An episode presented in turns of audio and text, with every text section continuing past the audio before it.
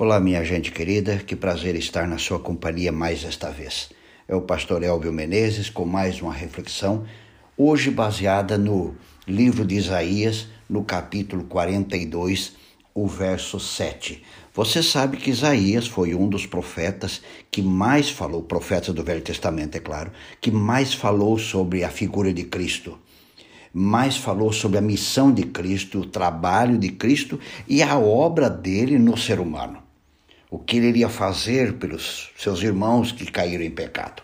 E no capítulo 42, o verso 7 diz assim: Para abrires os olhos dos cegos, para tirares da prisão o cativo e do cárcere os que jazem em trevas. Este verso me chamou a atenção recentemente e quero gastar um pouquinho de tempo eh, tratando de duas coisas. Primeiro, a missão de Cristo é abrir os olhos. A gente costuma dizer: olha, Fulano, abra os olhos. Olha, Ciclano, abra os olhos. O que nós queremos dizer para o amigo? Fique atento que tem algo importante para acontecer. Você precisa estar de olhos abertos. Você precisa ver bem essa situação. O profeta Isaías está dizendo que Jesus viria para abrir nossos olhos. Quando você está com Jesus, quando você tem relacionamentos profundos com Jesus, os teus olhos se abrirão e você vai ver um pouco mais além.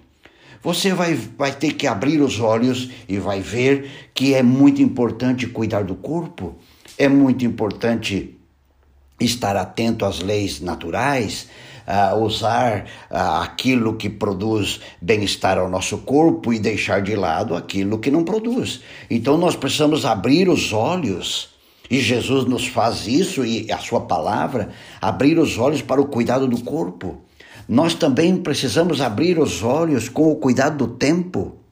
Nós não temos muito tempo, nós temos pouco tempo, por isso temos que aproveitar bem o momento presente, temos que aproveitar para estar com quem nós amamos, com quem nós gostamos é, temos que dedicar tempo a estas pessoas, seja ele um irmão, seja uma irmã, o pai, a mãe, um amigo, o filho, a filha, não importa.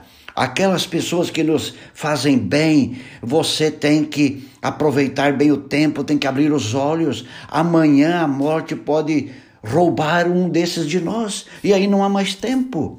Jesus nos amplia e faz com que abramos os olhos, mas também nós precisamos abrir os olhos nas preocupações e no cuidado com a vida espiritual. Você tem que entender, você precisa estar consciente disso, que nós temos um céu a ganhar e um inferno a evitar, e temos um juízo a enfrentar. Você não pode viver como acha que deve viver. Você não pode viver como todo mundo diz que deve viver. Nós precisamos viver dentro da, do padrão estabelecido pela palavra do Senhor. Então nós precisamos abrir os olhos. Mas uma outra coisa que Jesus iria fazer era tirar-nos da prisão. De que prisão ele quer nos tirar? Ele quer tirar-nos da prisão de hábitos nocivos à saúde. Há muitas pessoas que estão usando coisas que não são benéficas à saúde. Amanhã terão um longo preço, um grande preço a pagar. Ele também quer libertar você, meu querido, minha querida, da prisão dos pensamentos negativos, do negativismo, de sempre ver em primeiro lugar aquilo que é negativo. Ele quer te libertar disto. Ele também quer te libertar e me libertar, quer libertar a todos nós de práticas de nossa cultura que não se harmoniza com a cultura celestial. Vivemos em uma sociedade que tem muitos hábitos.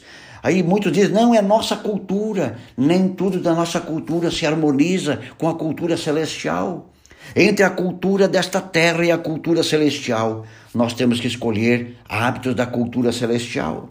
Ele também quer nos tirar da prisão, nos libertar desse, desse cárcere de sentimentos de raiva, de rancor, de ódio, seja dirigido a quem for. Ele quer libertar isto. Ele quer também nos libertar de hábitos ou de um hábito de criticar tudo e a todos. Há pessoas que têm esse péssimo hábito. Tudo a palavra dele é melhor ou dela. Tudo a ideia dela tem que ser a, a, a última a apresentar. Ela parece, ou ele parece que sabe eh, tudo sobre tudo. Ele quer te libertar disso. Estou lendo um livro que não é dessa vez o Testemunhos para a Igreja, é, o livro é Mistérios das Profecias, e encontrei um, uma citação, um texto muito interessante sobre o que Jesus é, pode fazer com a gente. E esse texto está na, na página 82 desse livro e foi colocado esse texto aqui de um outro livro chamado Vida Solitária. E aí descreve assim: Ele nasceu numa vila obscura, filha de um camponês, cresceu em outra vila, onde trabalhou numa carpintaria até 30 anos de idade. Depois, por três anos, foi um pregador itinerante. Nunca teve uma casa, nunca escreveu um livro, nunca teve um cargo público, nunca teve uma família, nunca cursou uma faculdade, nunca morou numa grande cidade. Ele não fez nenhuma dessas coisas que normalmente acompanham a fama.